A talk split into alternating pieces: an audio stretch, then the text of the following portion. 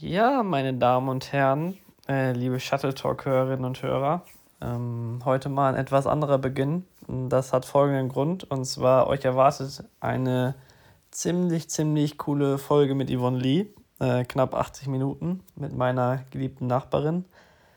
Mm, aber der Grund, warum ich das jetzt hier einspreche, ist, ich bitte um Verständnis, weil Yvonne befindet sich noch in Dänemark und da war die Verbindung bzw. die Bedingungen vor Ort, das WLAN etc.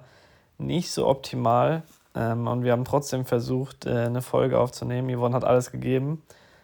Und ähm, ja, deswegen sind die Tonspuren nicht so optimal von der Qualität, ähm, nicht die beste Qualität. Ich hoffe, ihr könnt uns das verzeihen. Ähm, und äh, wir wissen, dass das auch nicht immer jede Folge perfekt ist, aber es geht ja auch meistens um den Inhalt. Aber uns ist trotzdem klar, dass, dass es äh, sich auch noch ein bisschen gut anhören muss. Ähm, aber ja, deswegen bitten wir bei der Folge um Verständnis. Aber ich glaube, ihr könnt trotzdem ziemlich viel Spaß haben bei der Folge. Und ja, ansonsten geht es jetzt ganz normal weiter mit unserer Musik.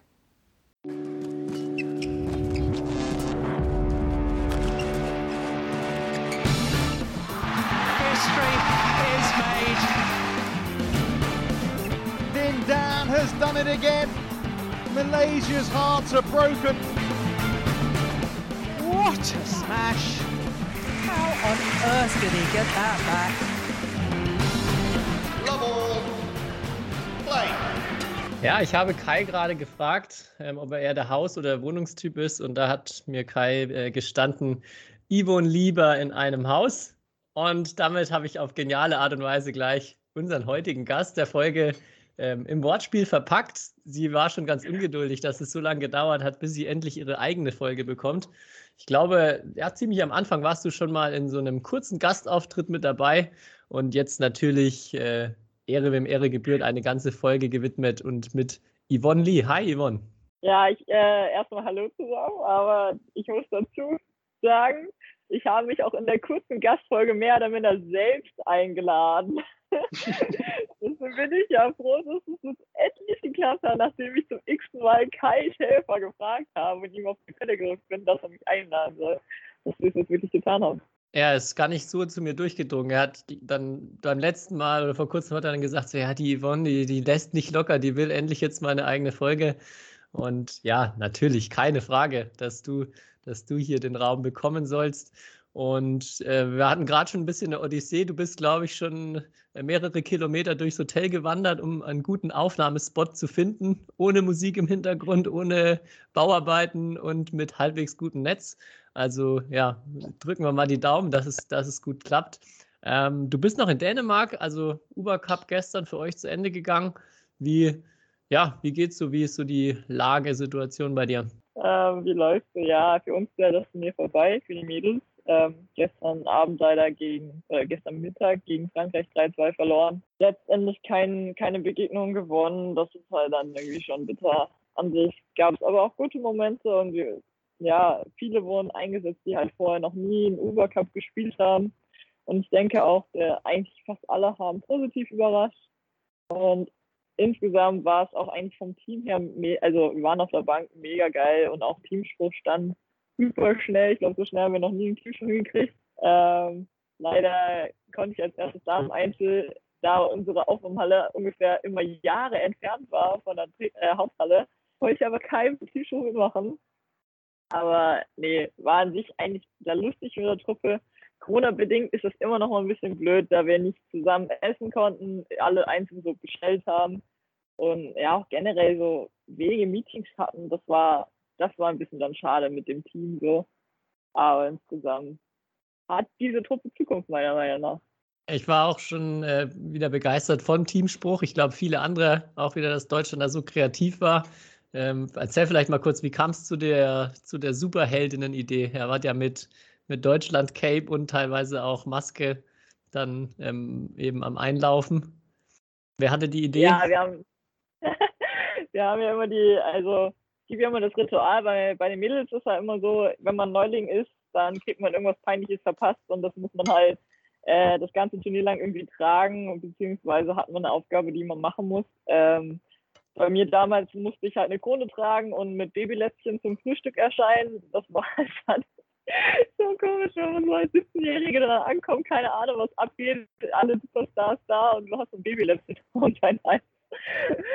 ähm, und diesmal waren wir, also war ich in einer anderen Rolle und dann haben wir gebrainstormt, was können wir machen, haben ein bisschen auch beim Online-Shopping halt geschaut, ob es da was Peinliches gibt und dann hat die Linda die goldene Idee gehabt, lasst uns den Mädels mal Superman-Capes geben, mit Maske natürlich.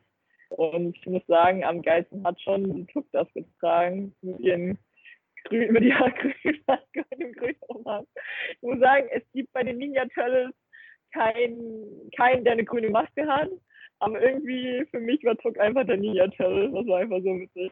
Ja, und angelehnt natürlich an diesen Superman Capes hat sich dann angeboten, irgendwas auch damit im Team zu. Sehr gut. Ja, ich äh, hatte mir auch schon gedacht, äh, extrem junges Team, dass du jetzt mit, oh, wie alt bist du, 24?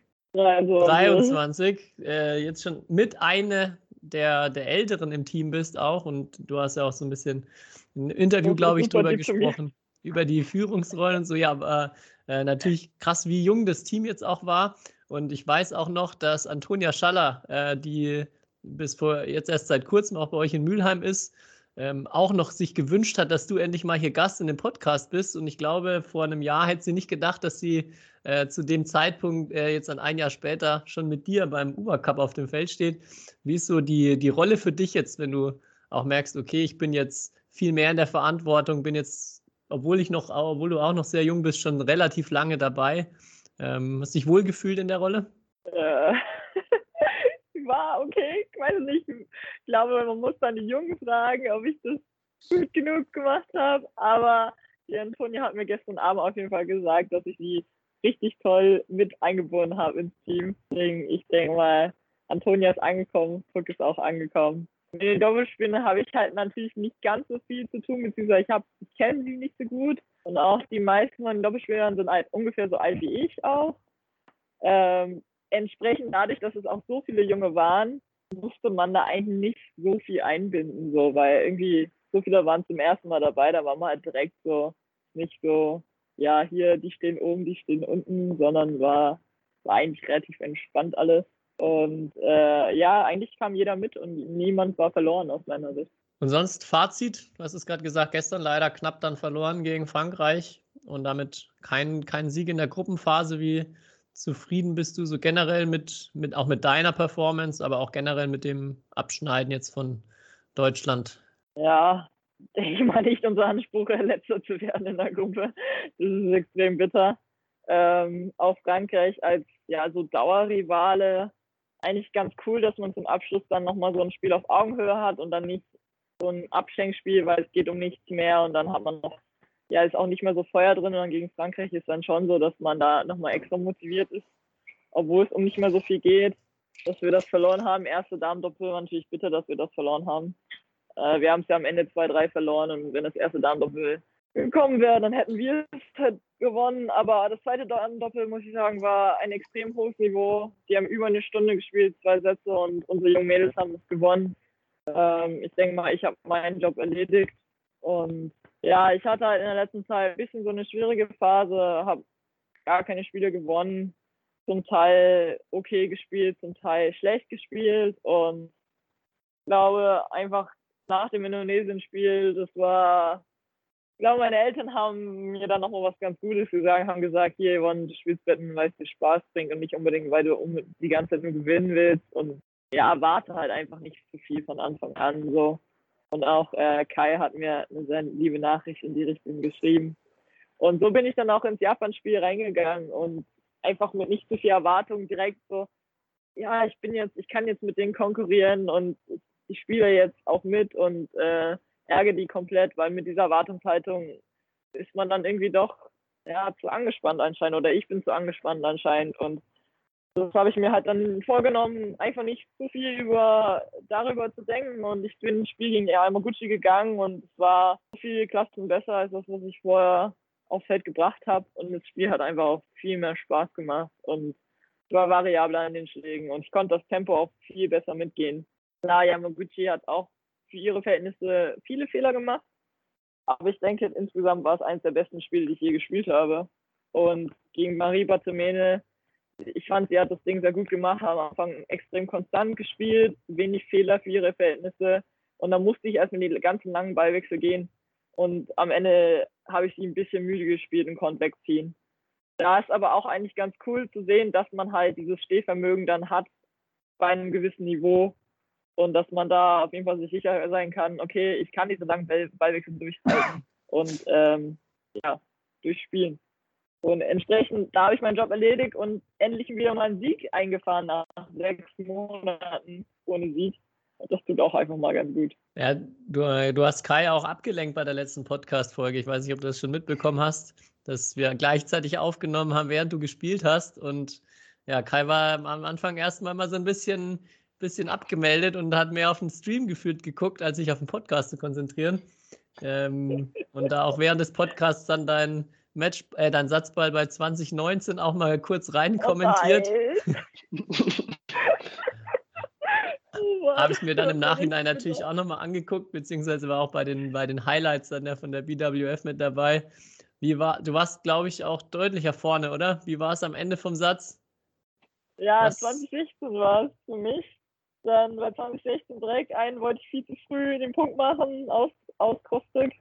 Ich glaube 2017, boah, weiß ich gar nicht mehr. Ich glaube, ich einen Ball fallen gelassen nach einem langen Ballwechsel und der ist dann genau auf der Linie gelandet ich hätte einfach einmal challengen sollen, einfach damit sie rauskommen. Aber ich dachte mir so, okay, der Ball ist genau vor meine Nase gefallen und der war genau auf der Linie. Ich kann die jetzt nicht challengen, aber ich hätte es einfach machen sollen, einfach aus taktischen Gründen und nicht, weil der, weil ich denke, dass er aus war oder so. Einfach nur, um ihren Rhythmus zu brechen.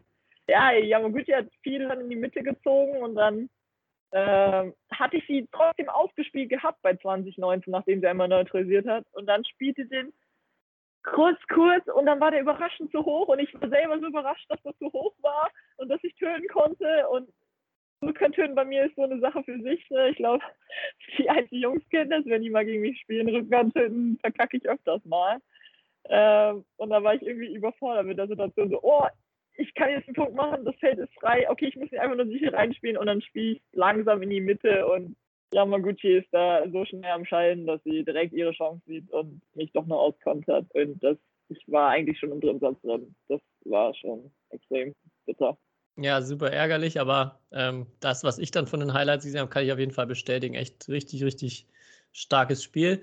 Was ist jetzt so dein Tipp für sowohl Uber Cup als auch Thomas Cup, wo es jetzt dann morgen in die Viertelfinals reingeht? Wer denkst du, macht das Rennen?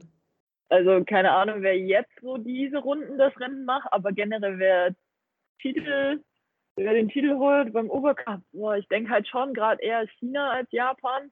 Einfach weil Japan einmal Okuhara nicht dabei hat und die ganzen Damen-Doppel sind halt momentan nicht in ihrer normalen Paarung da, weil immer eine ausgefallen ist. Also bei Fukushima Hirota ist Hirota halt natürlich nach Olympia mit dem Kreuzbandriss da. Dann bei Nagahara Matsumoto ist Nagahara nicht da. Ja, Kai, kennst du ja die ganzen Namen so wieder?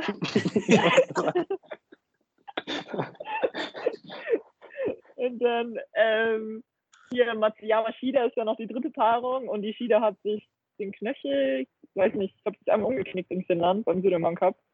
Deswegen ist die jetzt auch raus. Ja, und die haben halt immer noch gute Damen-Doppelspieler. Die haben die Higashino auch noch aus dem Mix. Die hat jetzt gestern auch noch Damen-Doppel gespielt ja, es ist alles sehr, sehr stark, aber es ist halt nicht die Standardpaarung, die sie haben. Und ich denke, wenn du gegen ein Team spielst wo, wie China, dann wird das schon ganz schön schwer. Es wird sehr ausgeglichen. Ich denke, es wird aber auf Japan und China hinauslaufen. Im Uber Cup. Beim ja. Thomas Cup, boah, da kennt ihr euch, glaube ich, besser aus. Das, was du gerade äh, angesprochen hast, finde ich super spannend mit Higashino, äh, weil ich mich auch zum Beispiel gefragt habe, äh, ob Seng Wei nicht auch ordentlich was im Doppel äh, aufzaubern könnte. Ähm, wie, wie ist denn ja. da so deine Einschätzung? Weil mich wundert es immer ein bisschen, dass viele von den reinen Mixed-Spezialisten, die gar kein Doppel mehr spielen aktuell, auch gar nicht zum Einsatz kommen. Ja, ich, also ich weiß nicht, den Mixed-Olympiasieger Wang Ilü, der hat jetzt gestern auch noch Doppel gespielt. Das habe ich Stimmt, auch gesehen. Ja. ja. Aber ich glaube, es ist halt wirklich die Frage so, okay, wenn die nicht in der festen Paarung drin sind, wollen sie das Risiko dann eingehen und die dann halt zusammentun? Oder ja, wie viel macht das dann aus, dass sie nicht eingespielt sind? Und Ich denke mal, wenn man so zwei Einzelspiele zusammenpackt, dann funktioniert das meistens schon irgendwie. Aber bei Doppelspielen, wenn, wenn du halt jahrelang in diesem einen System spielst und dann gibt es eine neue Paarung, kann es halt schon dazu kommen, dass man um die 5 bis 10 Prozent schlechter spielt, obwohl man eigentlich generell Badminton oder Doppelspielen mega gut kann, weil einfach die Abstimmung nicht ganz so gut ist. Und wenn du halt, wenn es alles Top 5 der Welt Leute sind, wo es dann um den Punkt geht, dann, dann kannst du den Unterschied machen. Das reicht nicht. Und dann, ja, stellen sie die Mix-Spieler doch nicht auf, die, obwohl, wenn sie, glaube ich, eingespielt werden mit dem anderen Doppelpaar, dann mindestens genauso gut wären. Wahrscheinlich. Ja, wäre schon mal auch Aber cool. Ich da- hätte auch gern mal sowas wie Sukamuljo mit Pravin Jordan zum Beispiel auch gesehen. Das könnte ich mir auch recht spektakulär vorstellen als Doppel. John hammert von hinten und Sukamoyo äh, holt vorne am Netz alles weg. Ja. Genau. Jetzt Indonesien, Tai äh, Taiwan, weiß nicht. Ich glaube, Indonesien ist durch, denke ich. Gegen Chu Chen Chen hätte das Spiel gegen Ginting gewinnen müssen. Und auch vielleicht Wang Zuwei gegen Christi, damit sie eine Chance haben. Ähm, ich denke, Dänemark ist auf jeden Fall ein großer Favorit. China hat halt echt bei den Einzelnen, im Herren-Einzel momentan, das ist nicht ganz so stark. Das ist auf jeden Fall wackelig. So. Dann Japan, weiß nicht, wie die Form von Momota ist. Natürlich nicht die Moto und so eine Japan 32 ist auch nicht schlecht. Bei den Herren-Doppeln haben sie aber auch Lücken, weil deren drei besten Herren-Doppelspieler jetzt aufgehört haben. Frage ist, setzen sie Watanabe jetzt ein mit irgendjemandem noch oder nicht? Das wäre auch interessant. Haben sie jetzt gemacht, glaube ich, letztens. Ja, ja wer wär's da noch? Weiß nicht. Malaysia? Thailand? Thailand Ah, ist nicht schlecht, echt ja. nicht. Ja, Thailand ist nicht schlecht. Mit Wangcharon. Kunde, ich finde, Kunderwund ist wirklich nochmal besser geworden. Der, der zweite Mhm. Herren-Einzelspieler aus Thailand. Das ist wirklich, der, der, der ist so talentiert. Das ist unfassbar. Also ich weiß nicht, ob man das sieht, wenn man so im Fernsehen da schaut, aber wenn man das live schaut und die ganzen Feinheiten von seinen Schlägen sieht, äh, es ist unfassbar, was der für Schläge abziehen kann, wirklich. Also der ist auf jeden Fall gut. Dann, ja, die Herrendoppel von Thailand überraschen mich aber auch, ehrlich gesagt. Ich kannte die gar nicht vorher. Und die haben jetzt Sudirman Cup echt gut gespielt und spielen hier auch nicht schlecht. Und dann haben sie noch diesen Deschapol vom Mix, der hat auch ganz gut gespielt. Ja, vielleicht, vielleicht kann auch Thailand was reißen. Aber dein Top-Favorit Dänemark? Ja, ich, ich denke schon. Dänemark Top-Favorit. Ja, Okay. Weil wir hätten ja fast Dänemark geschlagen. Den Top-Favorit. Das stimmt. Das Aber- ist fast äh, in die Hosen gemacht mit ihrer Aufstellung gegen Deutschland, ne? Aber jetzt können sich alle Hörerinnen und Hörer nach dieser äh, etwas äh, ausführlicheren Analyse vorstellen, äh, wie viel Kritik ich teilweise bekomme, wenn ich äh, gewisse, gewisse Spielerinnen oder Spieler gar nicht kenne. In der, äh, natürlich auch zu Recht, aber ich glaube, äh, mit Yvonne haben wir heute auf jeden Fall einen Gast, der äh, sich extrem gut auskennt in der Batman-Welt. Viel zu viel Batman-Nerd-Wissen. Das ist gar Ja. nicht mal, weil, also klar, gucke ich mir schon Ergebnisse und so mal an, aber aus irgendeinem Grund, mein Gehirn kann mir solche Daten einfach merken. Und wenn ich andere Dinge durchlese, wie zum Beispiel in der Uni, dann geht das rein und wieder raus. Das ist sehr, Ja. sehr traurig. Ja, deswegen habe ich eigentlich extra auch ein, äh, ein Quiz vorbereitet, nur damit du dich weiter profilieren kannst, Yvonne. Und ich weiß ja, ich weiß ja, wie sehr, wie sehr du Quiz magst. Und ich würde einfach sagen, du spielst einfach gegen Tobi. Es ist fair, weil es geht um Thomas und um Uber Cup. Äh, und ich dachte mir, Oh. viele, Ah, solche Dinge weiß ich eigentlich Wo, nicht. Ich kenn wo nur ist denn so das bitte Namen und fair? Ja, aber Ja, hä? okay, Also ja, die Begeisterung so hält sich in Grenzen. Geschichtlich, muss ich sagen, kenne ich nicht so viel. Ich kenne eigentlich generell nur Spielernamen. Ja, dann wird's Vielleicht witzig. manchmal, Auf jeden was sie gespielt haben. ich sag dir, das ist ganz cleveres Erwartungsmanagement jetzt hier von der Yvonne, die erstmal die Latte ganz tief legt und dann am Ende, Ja. oh, so ein Zufall, jetzt habe ich ja alle Fragen richtig beantwortet. So wird das gleich werden. Aber Ja, okay. Tobi, ich habe auch eigentlich den Kai schon über WhatsApp vorher geschrieben gehabt, so der soll mir mal alle Ergebnisse sagen. Ja, der, du hast schon alle Antworten vor dir liegen. Ich glaube auch. Ja, das sind ganz einfache Fragen über die Geschichte des Thomas und Uber Cup. Ganz Okay. einfach. Wirklich.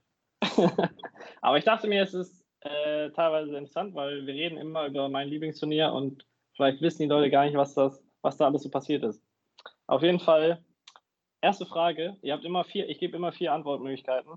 Wie viele Nationen haben den Thomas Cup äh, gewonnen? Beziehungsweise wie viele Nationen haben auch den Uber Cup gewonnen? Die Anzahl ist gleich. Äh, und zwar A3, B4, C5 oder D6. Yvonne darf vorlegen als äh, Gast. Will ich gleichzeitig sagen, einfach. Nein, du darfst vor, damit Tobi eine Chance hat überhaupt in dem Quiz. ich habe keine Ahnung, warte. Wie viele Nationen haben den Thomas bzw. Uber Cup gewonnen? Das sind beides die gleiche Anzahl. Wie viele Leute haben den Uber Cup gewonnen? Japan, China, Korea, also China, Korea. Das bei denen Drei. Drei? Ich sag vier. Oh nein, warte, Tobi sagt- warte, warte, ich weiß es nicht. Tobi sagt vier. Ja, Äh, okay, dann seid ihr beide falsch, weil es ist tatsächlich in beiden Fällen fünf. Aber ich kann euch noch nicht sagen, welche Nation alle, weil das beinhaltet auch unter anderem die nächste Frage. Weil wer war denn der erste Thomas Cup-Sieger? War es A. Indonesien, B. Malaysia, C. China oder D. USA? warte, warte, sorry. Äh, unser Headcoach Julian Wang kam gerade rein. Okay, ich, ich wiederhole nochmal. Frage? Wer, wer, ist- wer der erste Thomas Cup-Sieger war? Indonesien, Malaysia, China oder die USA? Das ist eine Fangfrage. Ich sag, Tobi.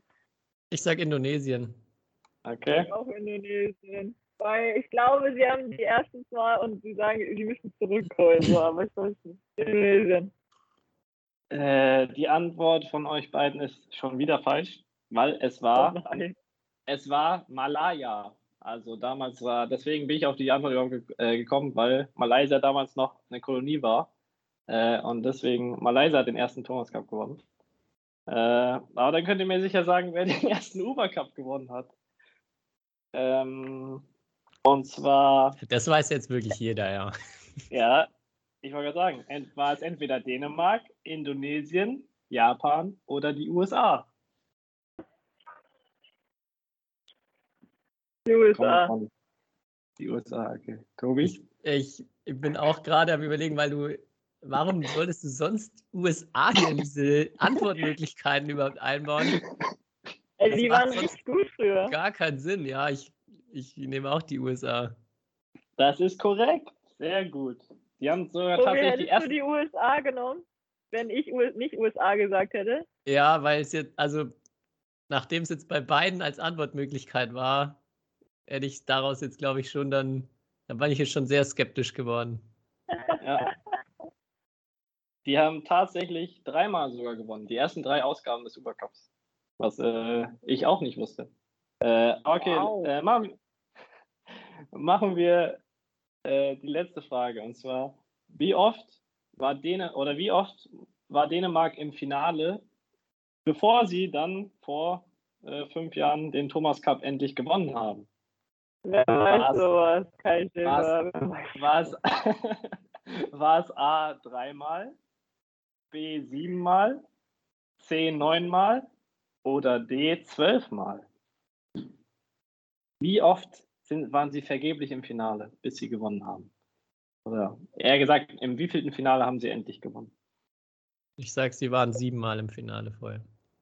Ich auch. Das ist leider falsch. Es war tatsächlich neun. Also sie haben achtmal das Finale verloren und beim neunten Mal endlich gewonnen. Aber okay, äh, da habe ich den Hörern zu viel versprochen, dass ihr.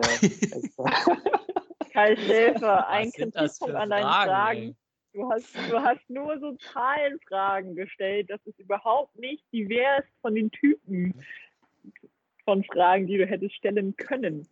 Wie zum Beispiel, ja, das habe ich ja zum Tobi letzt schon gesagt. Es gibt Zum kein so Beispiel, Badminton äh, hier so Statistik wie irgendwas. hieß die Spielerin, nachdem der Uber Cup benannt wurde? Da hatte ich jetzt schon Angst, jemand dass die Frage tatsächlich kommt. Ja, habe ich mir Wie schon. hieß die Spielerin, nach der der Uber Cup benannt ist? Ja. War doch Ja, bestimmt die Charlotte Uber. Uber, die kurz danach noch eine richtig clevere Carsharing-App entwickelt hat, oder? War nicht ganz ein Buchstabe davor, nicht beim C, sondern beim B. Sie heißt Betty Uber, soweit ich weiß. Okay. Okay. Sowas weißt du dann. Ja, hat irgendjemand mal, glaube ich, gesagt. Ich glaube, Ja, Gillian, Clark, Gillian Clark lässt öfters mal so interessante Fakten fallen, während sie moderiert. Und ich glaube, sie hat sowas in die Richtung mal gesagt, beziehungsweise kann auch mal sein, dass ich öfters über so einen Wikipedia-Artikel rüberschreibe und was dann lese. Ja, das ist tatsächlich korrekt, ja. Hast du recht. Aber Ja, war leider nicht Teil des Quiz, also kein Punkt für ihn. Nee, leider Ah, kein extra. Punkt. Gibt einen, gibt einen halben Extrapunkt, damit hast du gewonnen. Aber ich wusste das mit der Carsharing-Sache. Auch ein Punkt. Schade. Ich habe mir schon gedacht, das sind zu viele Zahlen. Aber immerhin mit der USA, das war auch sehr interessant, dass die USA dreimal den Uber Cup gewonnen hat. Ja, sehr interessant. Siehst du? Japan vielleicht- hat, glaube ich, sechsmal gewonnen, oder? Ist das richtig? Japan hat sechsmal Okay. gewonnen, ja. Du bist eine richtige Expertin, siehst du? Wie oft hat China gewonnen? oh, 14 Mal in den letzten, nee, warte, was war das? 12 Mal in den letzten 14 Jahren oder 14 Ausgaben. Aber insgesamt, glaube ich, so 37 Mal. Ich weiß nicht. Oder war das Sudirman Cup? Nein, nein, nein, sie Ah, waren okay. sie 27 Mal dabei und haben 14 Mal gewonnen. Also über die Hälfte. Okay. Hm. Aber die, ja, aus den letzten 14, glaube ich, 12 Mal. Ich glaube aber beim Sudirman Cup ist ungefähr die Quote, wie oft sie gewonnen haben, sehr, sehr hoch. Okay. Zu, wie oft sie dabei waren. Ja. Naja, auf jeden Fall, was halt auffällig war, und das meine ich jetzt, also, äh, dass, ich meine, im- beim Thomas Cup und beim Uber Cup, äh, also Korea hat ja 2010 gewonnen oder beim Thomas Cup haben ja jetzt Jap äh, Japan und Dänemark in letzter Zeit mal gewonnen. Aber dass es so wenig verschiedene Titelträger gibt, das finde ich sehr, sehr interessant. Ist auf jeden Fall keine, keine Fußballverhältnisse, sondern äh, Badminton-Verhältnisse. Ich glaube, beim Sudirman Cup gibt es sogar noch weniger. Ich glaube, da gibt es nur drei, drei Länder. China. Indonesien und Korea, glaube ich. Noch. Korea, Korea hat Okay. in Australien gewonnen. 2017. Siehst du? Guck mal hier, die kann doch glänzen. Kommt, kommt doch noch etwas. Sowas weißt du dann. Aber meine Fragen nicht. Enttäuschend. Nee, deine Fragen weiß ich nicht so. Sorry, tut mir leid. Wir können Vielleicht kann Ich bin eher in der neueren Geschichte unterwegs. Ja, vielleicht kann ich äh, auch apropos neue Geschichte und Nerdwissen noch äh, kurz anknüpfen. Kai hat mich letzte Woche gefragt, ähm, wer denn der beste Spieler ist, der gerade aus der Jugend rausgekommen ist, wo wir dann ein bisschen diskutiert haben. Und da hatte mich einfach mal interessiert, äh, weil es dann auch darum ging, ja, wer war denn so bei Jugend-WM und so weiter erfolgreich, ähm, dass ich mal geguckt habe, wie die aktuellen Top 10 im Herren- und Damen-Einzel, wie viele davon auch bei Jugend-WM erfolgreich waren. Und Ja. fand schon überraschend, dass er. Was, was schätzt ihr, wie viele davon waren auf dem Podium? In den Top 10? Die jetzt den in den Top 10 aktuellen sind? Top 10. Genau. Darf ich mir die Top 10 Liste anschauen? Weil dann weiß ich es, glaube ich. Ich sage Ja. 70 Prozent. Ja, Warte, warte, ich schau- 70 Prozent. Ohne es mir anzuschauen. Ähm, ohne anzuschauen, ja, okay, ohne anzuschauen. Warte. Momota war Jugendweltmeister. Oh Gott, Victor bitte nicht jeden einzelnen war jung. durchgehen. Victor Axel war Jugendweltmeister. Ah, Antonsen ganz nicht. auf dem. Nee, Antonsen war. War Antonsen war Achtelfinale. Finale, ne? Ach, Lini Christophersen war zweite. Ähm, Antonsen, Chu Tianchen. Oh, der gehört schätz- Einschlag. Okay, schätz- ich sag äh, 80 Prozent. Ich glaube, es sind, also es, 18. wenn ich richtig recherchiert habe, tatsächlich genau 70 Prozent, wie Kai gerade gesagt hat. Ha. Also sehr, sehr viele. Und also einer davon äh, hat im Doppelgold gewonnen und ist jetzt äh, Angus Kalong, der jetzt im Einzelnen in den Top Ja. 10 steht. Aber sonst Ja. waren fast alle wirklich mal irgendwie auf dem Podium oder haben Gold oder sogar mehrfach Gold auch gewonnen. Also scheinbar schon hoher, hoher Zusammenhang oder ein äh, wichtiges Kriterium, dass man da weiter vorne dabei ist. Ich weiß jetzt, warum ich nicht Top 10 bin. Ich hätte mich in der Jugend einfach mehr anstrengen sollen. Ja. Also einfach, einfach verpennt, die Jugend-WM. Wir alle, glaube ich. Dabei ist es so einfach. Okay, dann lass uns doch äh, wieder zurückkommen zu, zu unseren etwas äh, klassischeren Interviewfragen. Und normalerweise wie bei, bei jedem anderen Gast auch, wollen wir natürlich mal zu den Anfang, Anfängen zurückspringen. Und ja, auch bei dir, Yvonne, wie, wie ist es bei dir überhaupt losgegangen mit Badminton und was denkst du war so der, die Initialzündung, ähm, dass es bei dir so richtig losging oder wo du deine Leidenschaft für Badminton als Kind entdeckt hast? Mm, Es ging los eigentlich, dass mein Vater war immer Hobbyspieler und mein Bruder, der fünf Jahre älter ist, hat dann im Verein trainiert. Und dann bin ich halt immer freitags mitgekommen und der Verein war immer so nett und hat uns ein halbes Feld freigelassen, sodass mein Vater und ich dann eben rumditschen konnte, äh, konnten als fünf, sechsjährige. Und ich glaube, ich hatte relativ früh eigentlich keine Probleme, den Ball zu treffen, was eigentlich schon so ein bisschen der ausschlaggebende Punkt ist, ob es, glaube ich, einem Spaß macht oder nicht, wenn man den Ball halt trifft. Und äh, ja, dann irgendwann später habe ich am HSV gespielt und mein Vater war da eigentlich relativ hinterher. So, der hat halt gesehen, dass ich relativ viel Talent hatte. Und ja, wir haben halt, er hat sich viel ausgedacht und hat sich auch viel abgeguckt und dann haben wir immer ganz viel selbst zu Hause gemacht und ja, eine Badminton-Fanatiker-Familie irgendwie. Also keine professionelle Familie, aber halt alle irgendwie Badminton verrückt. Und dann habe ich ganz viel gespielt. Aber war schon eher so, ja, meine Eltern oder mein Vater will das und dann spiele ich halt so. Hatte natürlich als Kind, habe ich generell einfach, ich, war, ich hatte sehr viel Energie, habe sehr viel Sport gemacht in allem. Wir hatten eine Spielstraße draußen, Einradfahren, Rollerfahren, Stelzenlaufen, alles war dabei immer. Ähm, aber dann später wurde ich ein bisschen älter und habe dann so, kam irgendwann so der Klick so mit so zwölf, glaube ich, elf, zwölf. Hey, ich trainiere eigentlich nicht für meinen Vater, ich trainiere nicht für irgendjemand anders, für den Trainer oder irgendwas, sondern ich trainiere eigentlich nur für mich. Und es bringt ja nur mir was, wenn ich ins Training gehe. Davon hat ja eigentlich der Trainer nichts von. Und als das so richtig so in meinen Kopf reinkam, musste man, glaube ich, mich nie mehr motivieren, dazu ins Training zu gehen. Und äh, ja, für mich war dann von dem Moment an klar, ich will das, also ich, ich mache das für mich und ich habe da richtig Bock drauf. Und seitdem, ja, war es eigentlich so, dass ich am Anfang nicht auf einer Sportschule war, musste das alles irgendwie so ein bisschen rumbauen, aber das war es mir wert.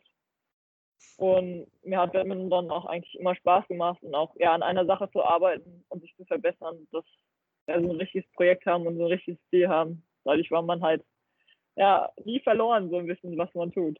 Wir hatten, ich weiß nicht, ob es vielleicht bei der letzten Folge war, ich glaube kurz davor schon mal so ein bisschen drüber gesprochen, auch über ähm, ja, Training bei dir in Kinderzeiten, dass du auch dann erzählt hast, dass aus deiner Sicht Individualtraining vor allem dir richtig viel geholfen hat oder aus deiner Sicht sehr wichtig ist, so um vor allem so Technik zu entwickeln.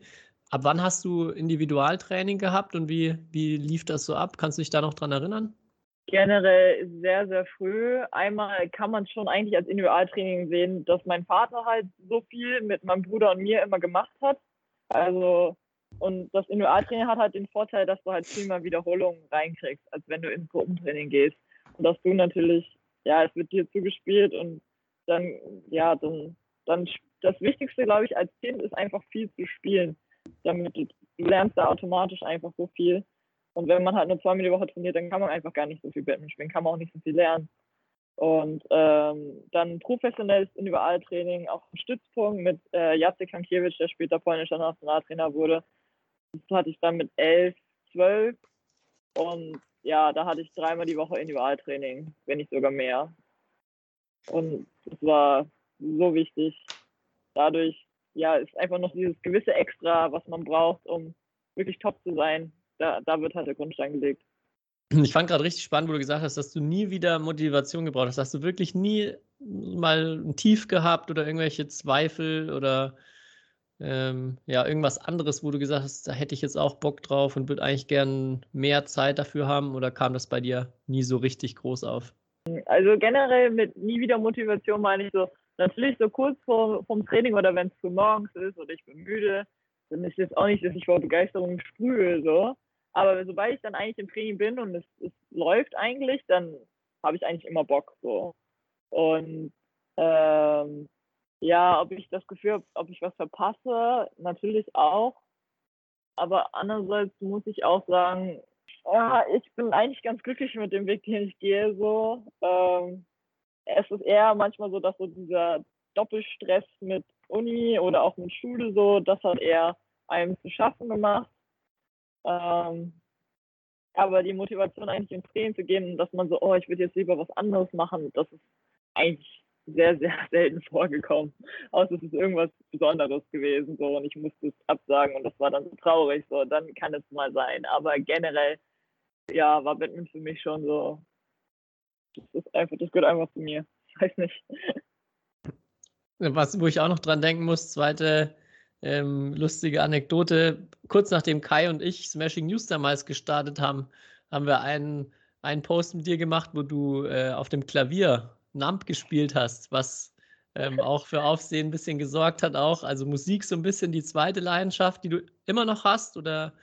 Mm, Musik muss ich sagen, also Klavier habe ich halt gleichzeitig mit Batman angefangen. Ich habe eigentlich, also als ich klein war, wirklich genauso lange Klavier gespielt wie Batman, aber es war nie, es hat mich nie so begeistert wie Batman spielen und man musste mich auch eher immer dazu zwingen, Klavier zu spielen. Also meine Mutter, das war eher so der Part meiner Mutter. So, mein Vater war immer so Batman und meine Mutter war immer Klavier. Und da war so, nein, ich will jetzt nicht üben. Später war ich dann schon ganz froh, auf jeden Fall, dass ich es kann. Und allein schon auch so Rhythmusgefühl und dieses gewisse musikalische, das gelernt zu haben, dafür bin ich sehr dankbar.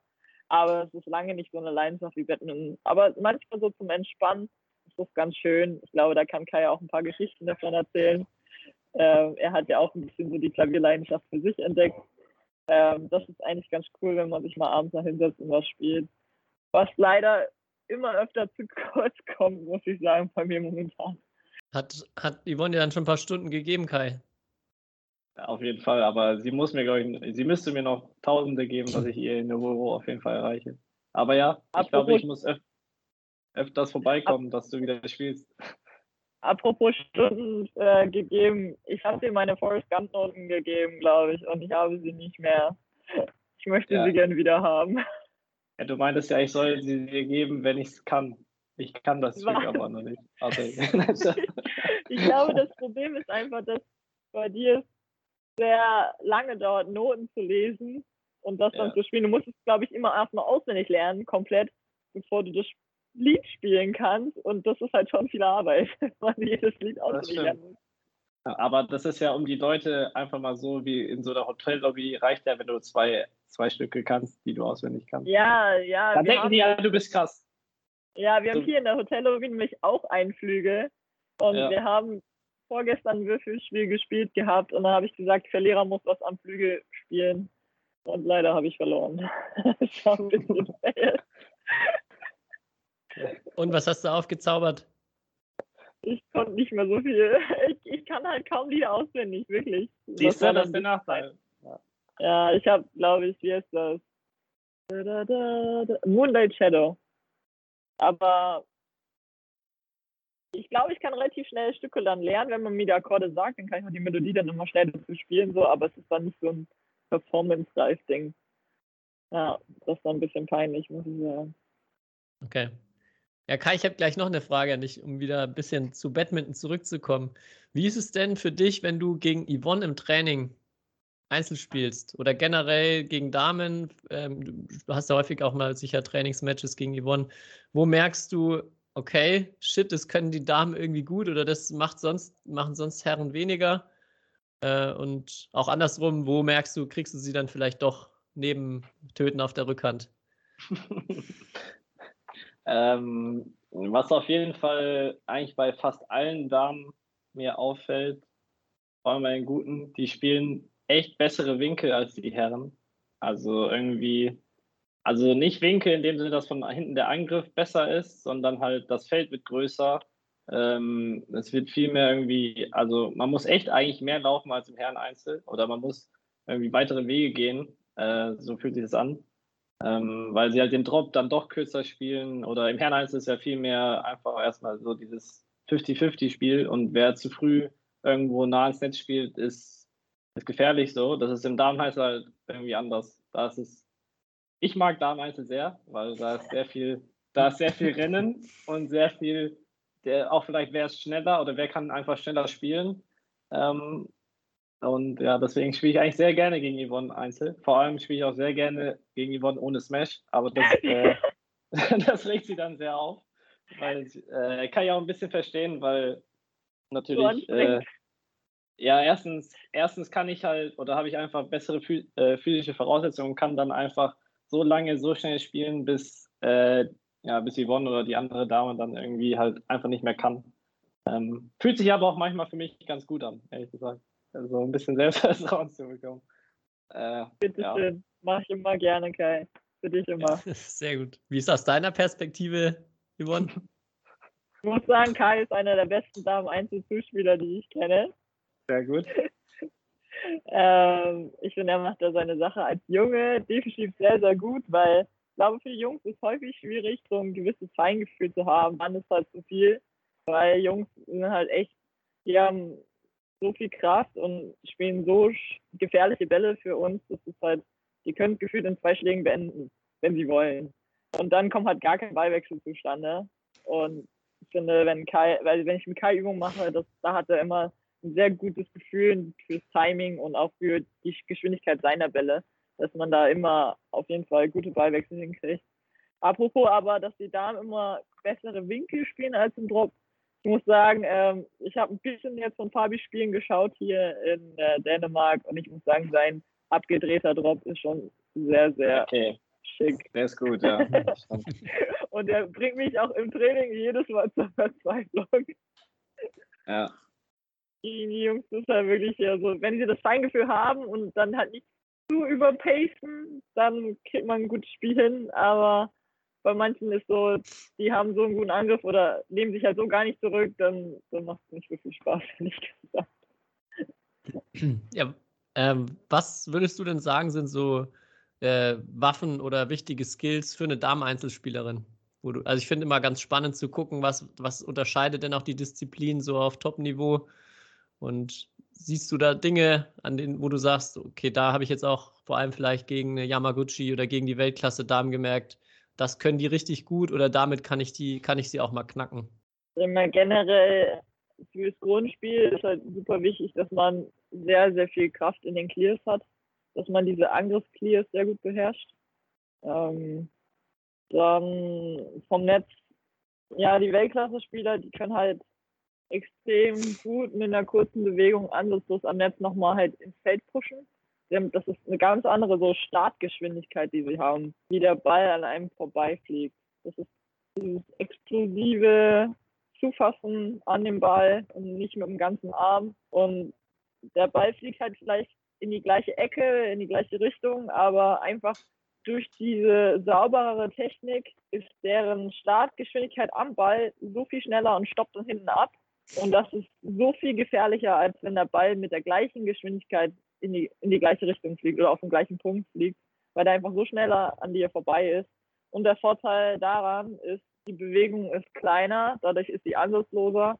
Und in Hallen, in großen Hallen, wo es sehr schwierig ist, manchmal mit dem Timing, wo manchmal ja der Ball vielleicht extrem langsam oder extrem schnell, da das halt schwierig zu kontrollieren ist.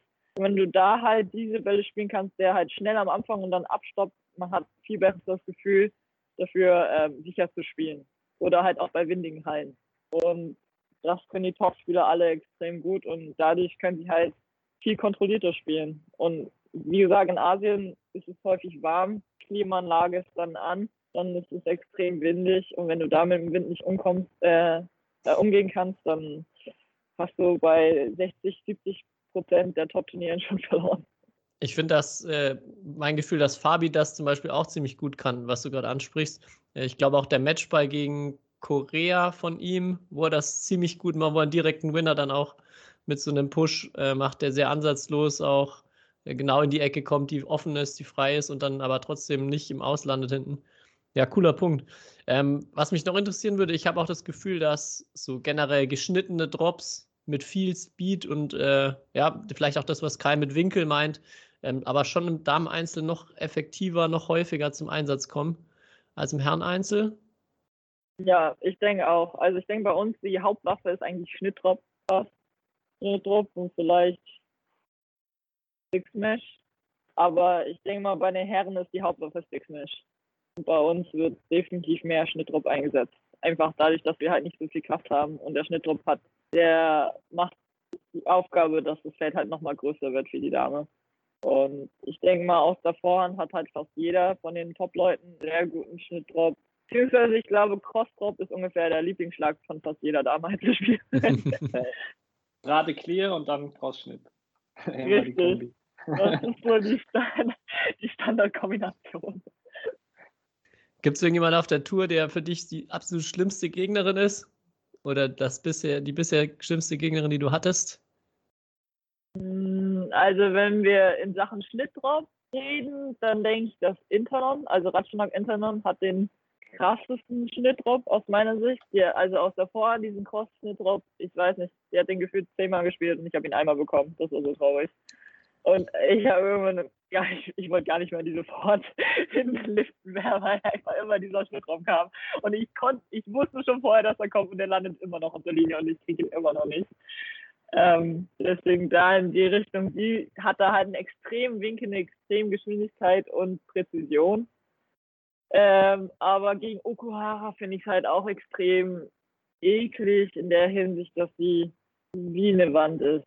Die ist so schnell auf den Beinen unterwegs und du musst so lange arbeiten, dass du überhaupt eine Chance hast. Und dann ist sie gefühlt in einer 10-90-Situation so unter Druck und spielt wieder Netzroller zurück. Das ist mental extrem frustrierend. Aber ganz anderer Spielertyp. Viel weniger Kraft natürlich als Internon vom, vom Angriff her. Ähm, da gibt es viel längere Ballwechsel, aber ja, das ist halt von Anfang an hast du das Gefühl, ich muss hier irgendwas Besonderes machen und dann passieren Fehler. Und da diese Rallyes mitzugehen, das ist halt mental schwierig. Da musst du sehr, sehr tough sein, dass du da immer auch wieder aufs Neue, auf dem höchsten Tempo oder halt auf dem Tempo, was über dir selbst eigentlich ist, mitgehen kannst. Und das zehn Schläge. Du hast ja bei Olympia gegen Okuhara gespielt auch. War, war das so, dass du auch gemerkt hast, eine Zeit lang ging es und irgendwann wird es dann immer schwieriger oder irgendwann, ähm, ja, Also definitiv. Also ich konnte halt am Anfang, ich war noch nicht drin im Spiel und ich konnte mein allerhöchstes Tempo spielen und habe halt keine Fehler dabei gemacht. Und dadurch halt- bin ich halt weggezogen. Und dann gehe ich halt zum Ende hin einen Ticken runter, weil ich es nicht mehr halten kann und zack, wendet sich das Blatt komplett. Natürlich hat es nicht geholfen, dass sie sechs Netzroller hintereinander gemacht hat im zweiten Satz und wo sie irgendwann selber angefangen hat zu lächeln darüber. und ich aber nur da stand und mir dachte so, ja, hilft mir jetzt auch nicht mehr. An sich, es ging, ja, der zweite Satz ging sehr hoch zu vier aus, aber es war ja nicht so, dass man keine Ballwechsel mehr hatte. Und aus meiner Sicht hätte ich auch mehr Punkte verdient gehabt, aber ja, gegen, gegen so eine da musst du wirklich den Ball dann auf dem Boden spielen, bevor du einen Punkt hast. Und wenn du halt einen ganz kleinen Ticken nicht mehr den Speed halten kannst, dann kannst du ihr gar nicht mehr wehtun. Einfach. aber trotzdem Lust auf mehr Olympia gemacht und Freude vor Freude, Motivation für Paris in drei Jahren. Hm, Ich glaube, wenn ich die nicht hätte, dann würde ich nicht mehr spielen.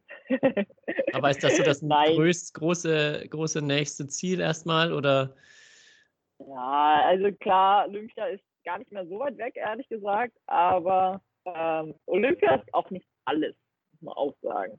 Ich finde natürlich, als man Olympia gespielt hat, dann hat man direkt nur an die nächste Olympiade gedacht, das stimmt, aber jetzt ist auch schon wieder eine Zeit ein bisschen vergangen und ähm, ja, ich glaube, ich habe noch so viel Arbeit vor mir. Da macht es keinen Sinn, direkt ans Ende zu schauen, sondern einfach nur Stück für Stück an jedes Spiel zu denken und auch mal einfach entspannter zu sein und nicht direkt zu sagen, boah, ich will jetzt unbedingt alles immer, immer cool spielen, immer gegen die ganzen Top-Leute krass konkurrieren müssen, weil ich glaube, dadurch hat man so diesen inneren Zwang und der hat mir nicht geholfen in letzter Zeit, glaube ich. kannst du da noch einen kleinen Einblick geben, woran du gerade arbeitest, wo du sagst, du hast noch viel, viel vor dir. Was sind so die, die Hauptthemen an deinem Spiel? Mm, Generell, dass ich meinen Schlagtreffpunkt höher kriege, also über Kopf. Ähm, mit in dem Zusammenhang auch viel Stick mache ich. Und ich hätte gern halt in der Vor den gewischten gerade eigentlich auch mit dazu, weil mein geschnittener Cross ist halt gut, die Standardkombination, gerade Clear, Cross Drop. Und dazu noch halt ein Longline Stick, einen gewischten Longline Drop wäre schon ganz schön. Und ich habe es jetzt öfters mal geschafft einzusetzen. Freut mich eigentlich auch ganz, ganz sehr. Aber ähm, ja, da einfach noch ein bisschen mehr Variabilität. Aber generell einfach ein höherer Treffpunkt im Hinterfeld und dadurch halt bessere Winkel spielen.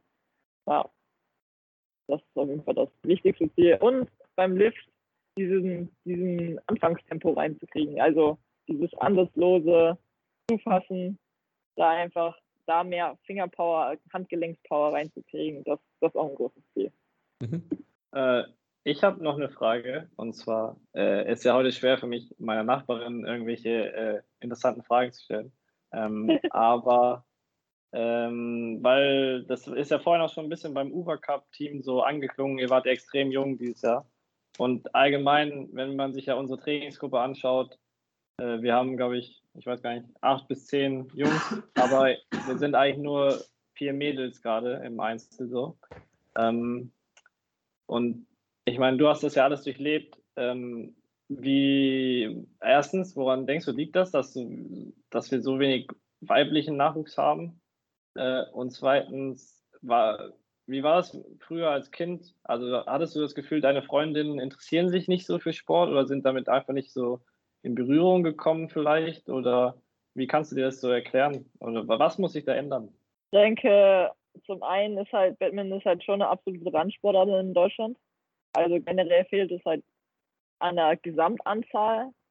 Und dann, ja, Badminton ist aus meiner Sicht deutlich beliebter bei den Jungs als bei den Mädels. Und ich weiß nicht warum. Es ist halt, ich glaube, Badminton zählt halt einfach auch nicht so zum Standardsport für die Mädchen. Also, wenn du halt ein Mädel eigentlich fragst, so, hey, welchen Sport findest du toll, dann kommt Reiten, Ballett, Tanzen, alles in die Richtung, so eher mit Ästhetik. Mhm. Und oh, Badminton da muss man ja sagen, aber Badminton wäre, wenn man es kann, schon ästhetisch. Aber das, was man halt in Deutschland meistens als Badminton sieht, ist leider wirklich nicht so ästhetisch. Ja, ich, ich weiß es nicht, ehrlich gesagt, aber warum so ein drastischer Unterschied zwischen, also von der Anzahl auch von den Mädchen. Es ist ja immer so, in den Ligen siehst du ja auch, man ist eigentlich immer auf der Suche nach einer Dame, selten auf der Suche nach einem Herrn, äh, auch in der Jugend ist so die Damenkonkurrenz Mädchendoppel oder auch später Damendoppel ist immer die Konkurrenz, die am wenigsten gefüllt ist eigentlich, weil man einfach nicht genug Damen oder Mädels hat, die spielen. Ich verstehe es auch nicht, obwohl ich ein Mädchen bin, aber ich spiele ja auch Badminton, deswegen ich, ich kann es nicht richtig sagen. Es ist einfach ja, vielleicht nicht hübsch genug, keine Ahnung. Vielleicht sollte man mehr Kleider anziehen oder so. Nicht hübsch genug? Also da ist ja wieder Diskussion. Nein, halt für die Mädchen so. so. so. Ja, aber denkst du oder hast du irgendwas in. Gut, du hast natürlich irgendwie eine spezielle Geschichte, weil du viel mit deinem Vater oder so gemacht hast und vielleicht nicht in so auch so klassisches, ich weiß nicht, inwiefern du klassisches Vereinstraining hattest, aber dass das vielleicht halt einfach auch irgendwie nicht so Mädels anspricht oder so. Ich, also. Ja, das kann gut sein. Dass das ähm, Vereinstraining nicht so klassisch auf Mädels. Aber, ja, oder zu wenig Trainerinnen gibt, keine Ahnung, ich weiß es nicht. Also wie viel ich war einfach generell, dass Mädchen eher dazu tendieren, nicht in Leistungssport reinzugehen. Ja. So, dann kommt die Pubertät und ich glaube, nach der Pubertät oder während der Pubertät springen deutlich mehr Mädchen ab von Sport generell, als dass es Jungs tun. Weil einfach der Körper sich von der Frau nicht unbedingt immer Richtung Positivsport verändert. Und dann Leistungssport zu betreiben, ist dann halt für viele Mädels dann nicht die Option. Und ich denke mal, ja, von Anfang an sind es schon weniger Mädchen, die Badminton spielen. Aber später dann im Leistungssport bricht, glaube ich, nochmal prozentual nochmal viel mehr, mehr weg bei den Mädels als bei den Jungs. Aber wie war es dann für dich als so extrem, also weil du warst ja extrem jung und warst ja teilweise, oder ähm, jetzt Details nicht, aber so gefühlt mit, ich weiß nicht, wie alt warst du, als du deine erste U19 WM gespielt hast? 14? 15? Maximal, ja. 15. Auf, 15, 15. Auf jeden Fall, du warst ja immer, du warst ja sozusagen immer, immer so die, dadurch, dass du ja sehr schnell sehr gut warst, da warst du ja immer die, die, die junge, die aufstrebende, die das, das vielleicht auch das, so das, das Megatalent so. Äh, wie, wie, war so, auf was für Reaktionen bist du da so gestoßen? Im, also bei, ich war jetzt vielleicht nicht so schon so erfolgreich in der Jugend wie du, aber ich hatte immer das Gefühl, na klar, irgendwie die Erwachsenen, die verlieren natürlich ungern gegen jemanden, der acht Jahre jünger ist oder so. Aber es ist trotzdem im Badminton noch relativ, also ich habe trotzdem noch, es lief trotzdem noch relativ fair ab. Es gab natürlich vereinzelt irgendwelche, äh, wo man gemerkt hat, oh, äh, die haben jetzt irgendwie ein Problem damit, dass da ein zehn Jahre jünger kommt. Aber ich weiß nicht, wie war da deine Erfahrung? Weil äh, du warst ja nochmal ein Stück jünger und nochmal ein Stück besser als ich. Ich glaube, es kommt sehr auf die Gruppe an, ehrlich gesagt.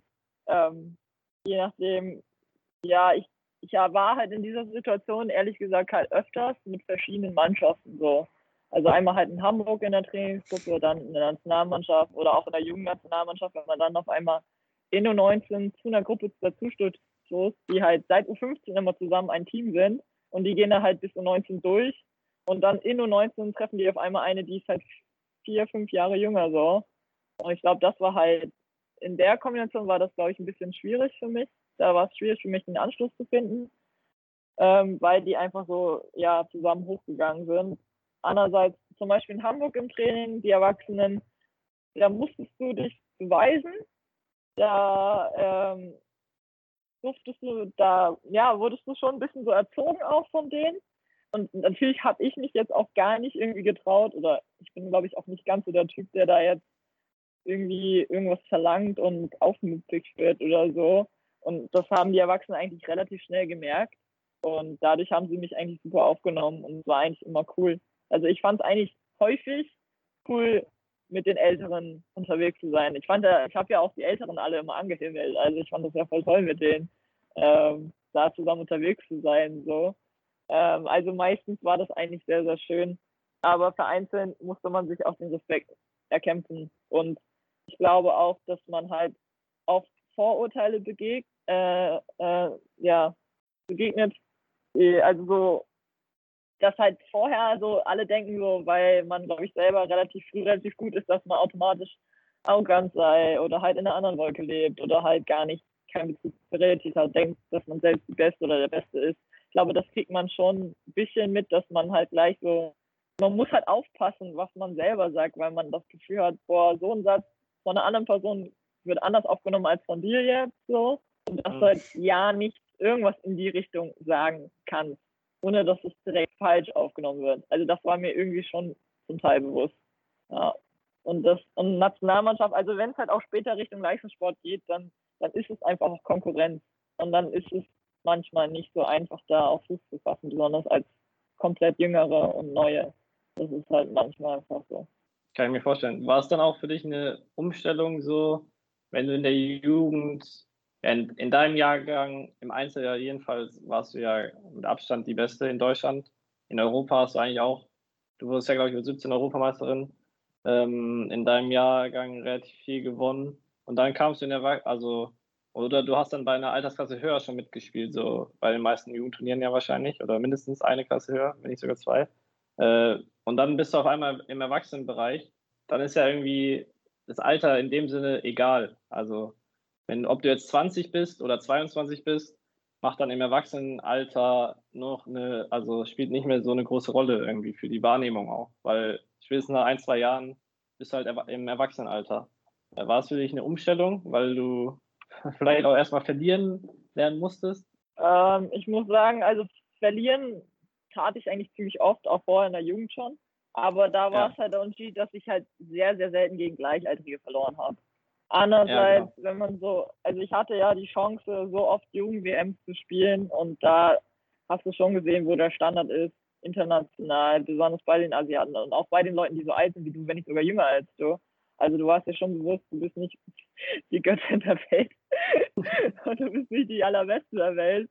Dementsprechend verlieren gehört eigentlich immer dazu und ähm, ja, es ist natürlich, also ich würde sagen, über die Jahre ist jeder Sieg kostbarer geworden auf jeden Fall.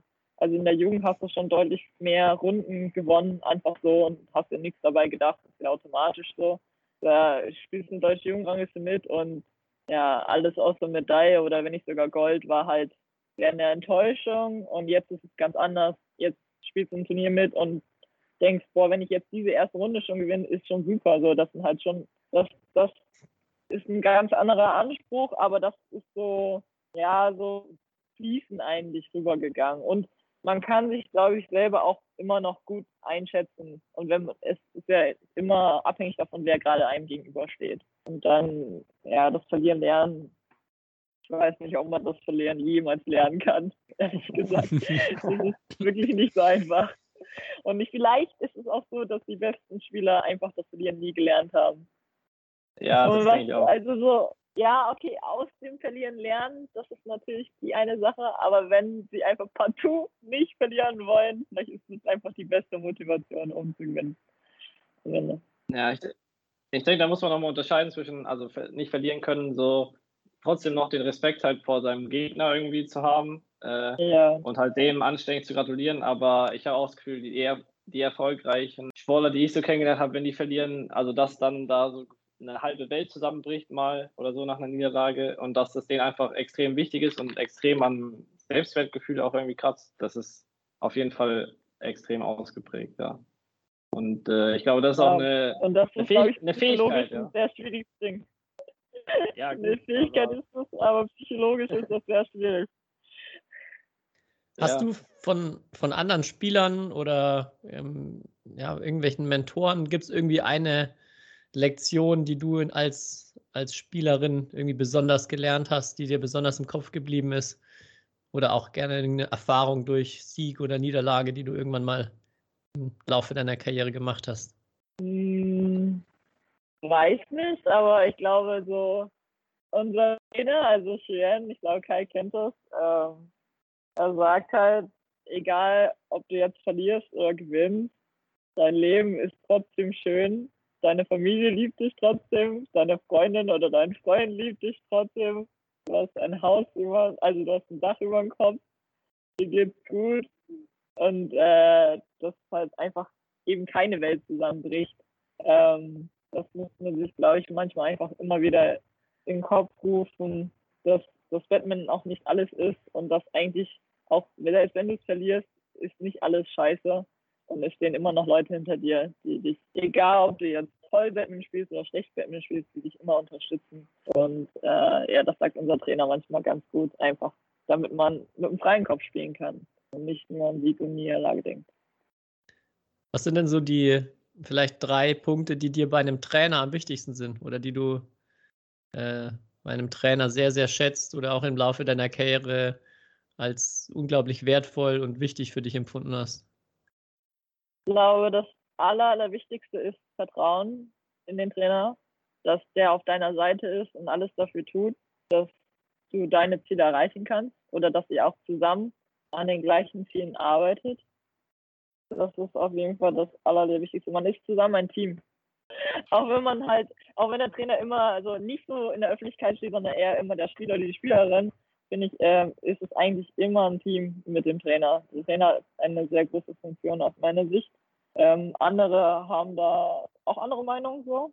Ähm, und dann natürlich ist der Fleiß eines Trainers, weil wenn der Spieler fleißig ist, ist es natürlich gut, aber der Trainer muss auch fleißig sein. der, der hat auch einen ganz schön harten Job.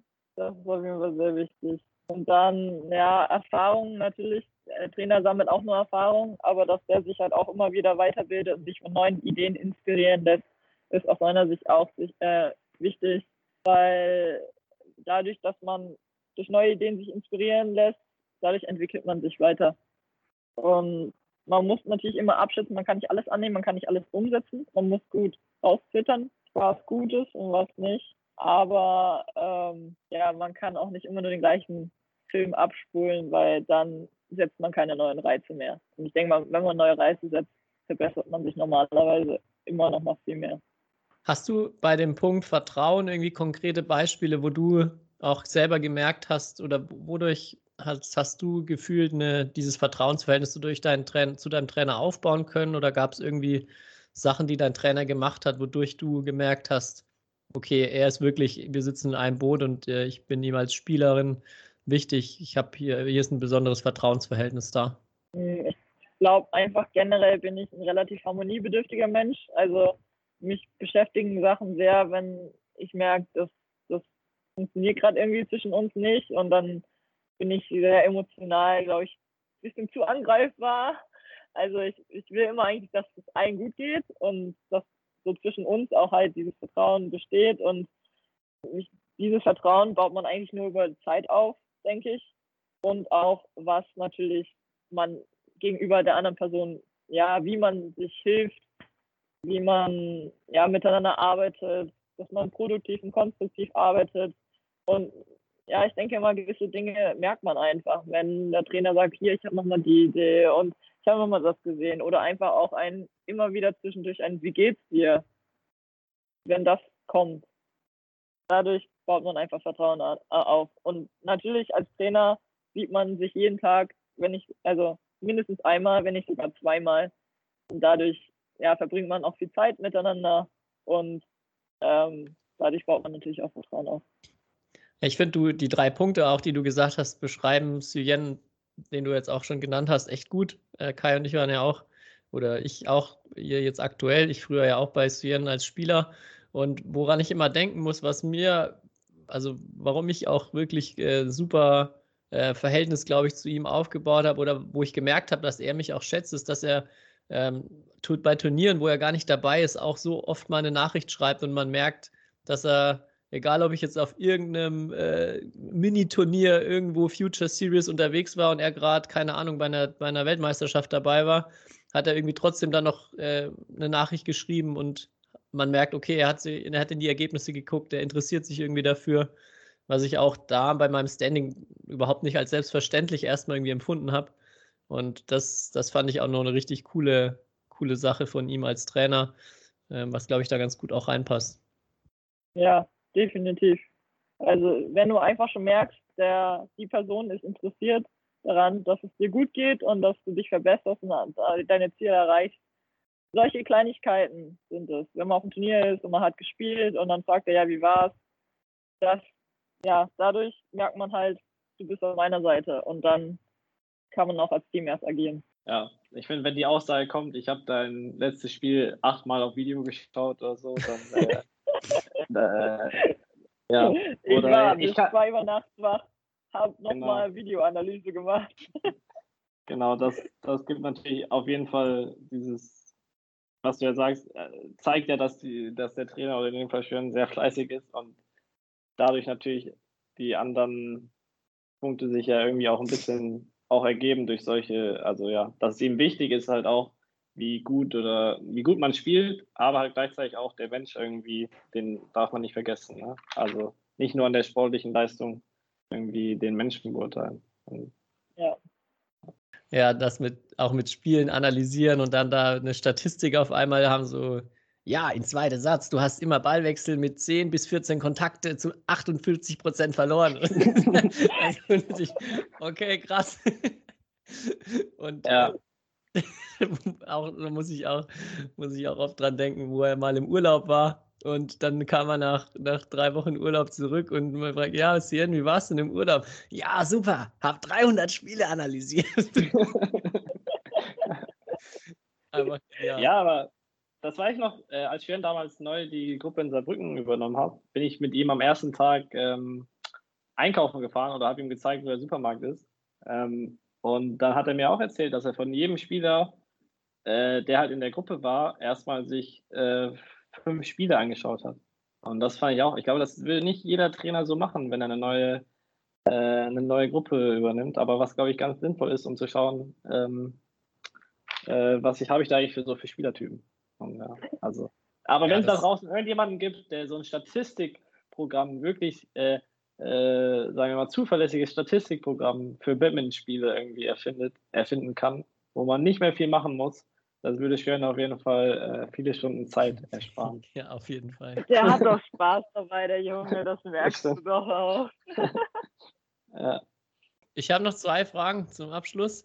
Ähm, letzte Frage. Wir reden im Podcast natürlich oft äh, darüber, warum oder was Deutschland fehlt, was Deutschland äh, braucht, um im Badminton einfach äh, ja noch weiter nach vorne zu kommen, in die absolute Weltspitze auch irgendwann reinzukommen.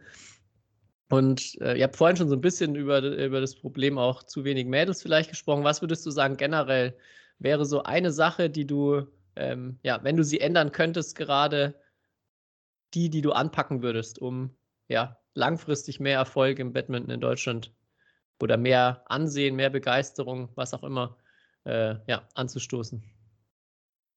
Hm, ich glaube schon, dass vielleicht für den Badmintonsport selber täte es gut, wenn ehemalige Spitzenspieler noch mehr in den Trainerberuf reingehen. Weil nicht jeder kann Nationaltrainer werden, aber es fängt halt schon von ganz unten an. Und die Qualität unserer Jugendtrainer ist leider halt über in ganz Deutschland gesehen viel zu wenig und zu niedrig. Und wenn die Kinder halt von Anfang an kein qualifiziertes Training bekommen, dann werden sie auch nie irgendwann in der Weltspitze landen. Das ist einfach so, weil das der Grundbaustein von allem ist. Und ja, es fängt ganz unten an, dass da die Basics, da die Technik, Badminton-Technik gut gelehrt wird. Und generell, wenn halt, ja, klar, nicht jeder Spitzenspieler ist auch ein guter Trainer. Aber ich denke trotzdem prozentual gesehen sind eher Spitzenspieler dazu geeignet, gute Trainer zu sein als andersrum. Einfach nur so prozentual gesehen. Und äh, es wäre für Badmintonsport Deutschland sehr schön, weil wir haben nicht so viele gute Spieler, dass von diesen Spielern, wenn die mehr ja, was an die nächste Generation weitergeben können, glaube ich, ja, schon viel gewonnen. Die Sache ist natürlich auch die, Badminton ist ein Individualsportart. Eigentlich brauchst du ja gar nicht mal so viele gute Spieler. Du brauchst halt nur ein paar. Und wenn hm. jeder ehemalige Spitzenspieler einen Nachfolger hat, den er richtig gut ausbildet, dann ist er eigentlich die Zukunft vom Spitzensport zumindest gut ausgesorgt. Ja, Sofern der auch nicht sich irgendwann entscheidet, ah, ja, ich habe doch keine Lust mehr. Der Weg ist naja, doch schon sehr lang. Ist ja auch so, dass man mehr, mehr Leute auch ausbilden kann als Trainer. Ja. Ne? Man, man ist ja, also generell, der Trainer-Lebensweg ist ja meistens von den Jahren ein bisschen länger als der eines Spielers selbst. Ja, mega spannender Punkt. Ich glaube auch allein schon dieses als Spitzenspieler, dieses Bewegungsvorbild, das man sein kann, ist halt einfach auch schon erstmal ein Riesenvorteil. Und ich glaube, dass ein Trainer, wenn er einfach selber die Bewegungen sehr, sehr schlecht nur vormachen kann, dann wird es einfach schon verdammt schwer. Und ein Spitzenspieler kann sich oft auch einfach nur hinstellen, sagt, ja, schaut mal zu, macht es so, dass da häufig dann schon ähm, ja, bessere Resultate wahrscheinlich rauskommen, als bei jemandem, der das jetzt vielleicht didaktisch sehr, sehr gut angeht, aber einfach nicht die, die richtigen Bewegungsvorstellungen liefern kann. Ich glaube, das ist ja. einfach so ein unglaublicher Vorteil, auch ja, wenn zu einem guten Trainer natürlich noch viel mehr dazu gehört als nur das reine Können der, der Bewegung. Ja, und noch ein Punkt, der mir halt noch aufgefallen ist, generell ist, glaube ich, oft so, dass so eine beschränkte Hallenzeit ist. Das heißt, die Kinder kommen gar nicht so richtig in die Bettenhalle und können nicht genug spielen.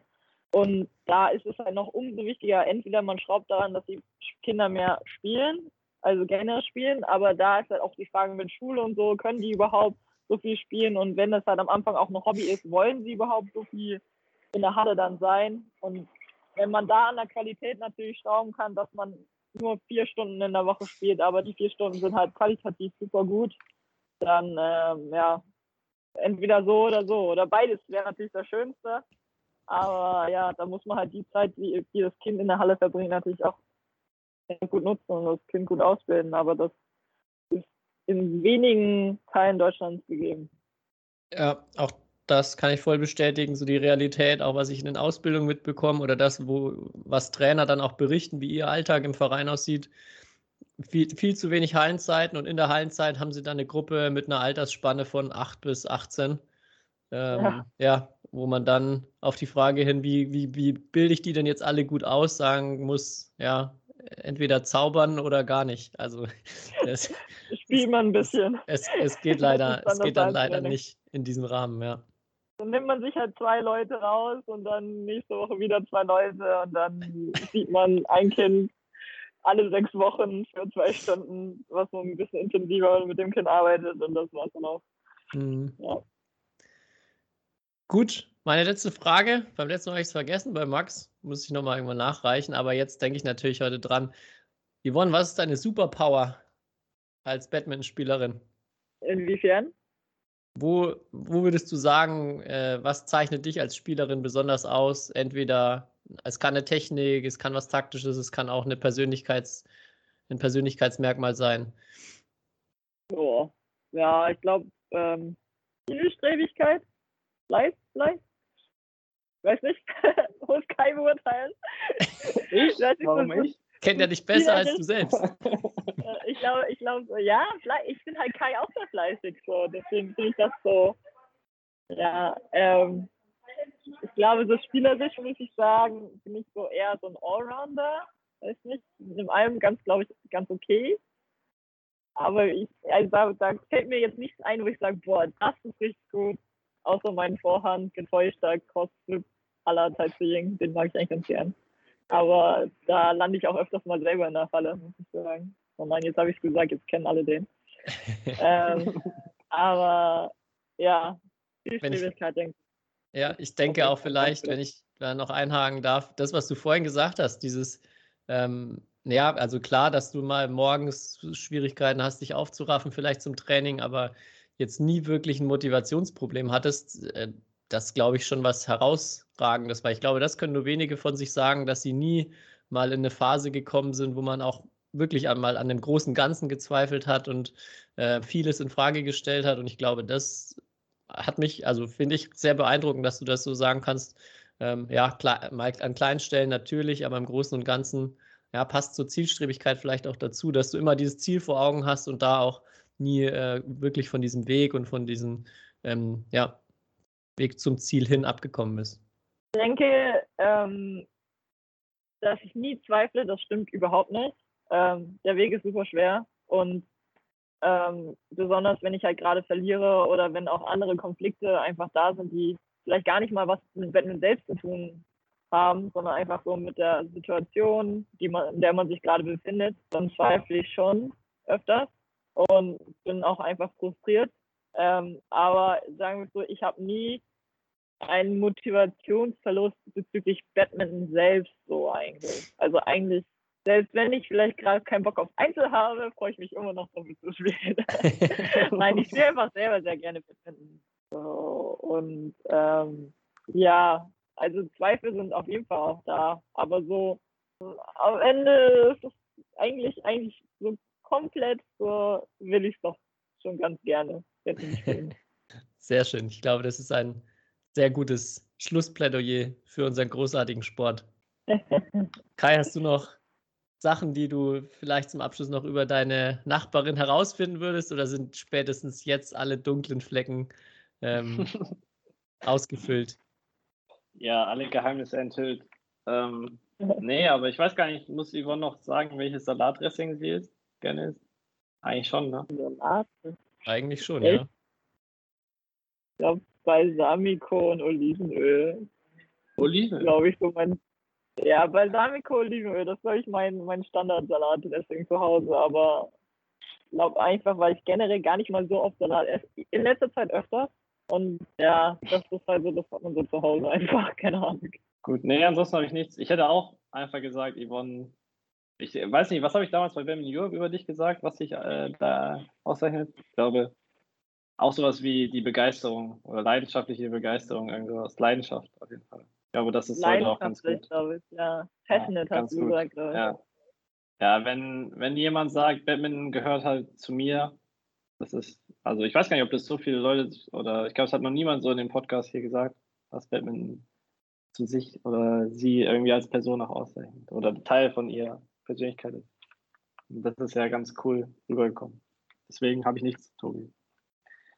Oh. Alle, alle Geheimnisse, alle Geheimnisse äh, verrate ich die nächsten Folgen dann. Was Yvonne tatsächlich äh, für ein Mensch ist. Wenn ich dann nicht mehr da bin. Ja, ja. Ja, ich Yvonne, höre sie dann, mir an. Jetzt habt ihr mich geködert. ja, dann musst du aber die anderen 93 oder 94 war auch noch nachholen. Ja, auf jeden ich Fall letzte sagen, Folge. Auf Autofahrten habe ich öfters mal eine Folge gehört. Aber ich muss sagen, ich habe nicht alle Folgen mir angehört.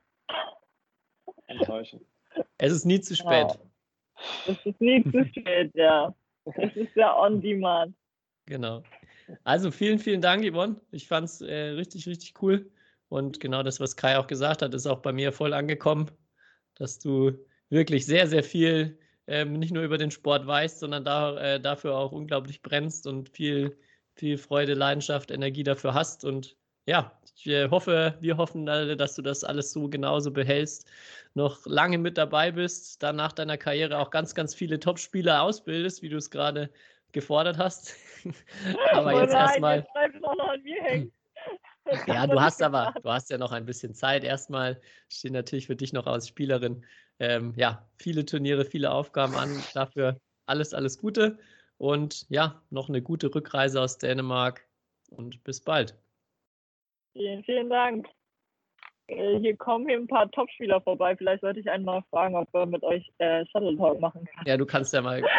Wer kommt denn gerade vorbei? Rasmus Gemke, Hans-Christian Wittinghaus, Rainer Newey. Ja, kannst mal den Hans fragen, ob er, ob er mal in einem richtigen Podcast mitmachen will. er ist leider schon weg. Ach, schade. Und er war ja auch der Matchwinner gegen uns. Deswegen kann ich den doch jetzt nicht fragen. Hätte er verloren, dann hätte ich ihn eingeladen. okay, also, schwarze Seele ist auch noch dran. okay. Aber ich habe keinen Akku mehr, also wird langsam knapp hier. Dann machen wir Schluss. Okay. Jawohl. Macht's gut. Ciao. Ciao. History is made. Lin Dan has done it again. Malaysia's hearts are broken. What a smash! How on earth did he get that back?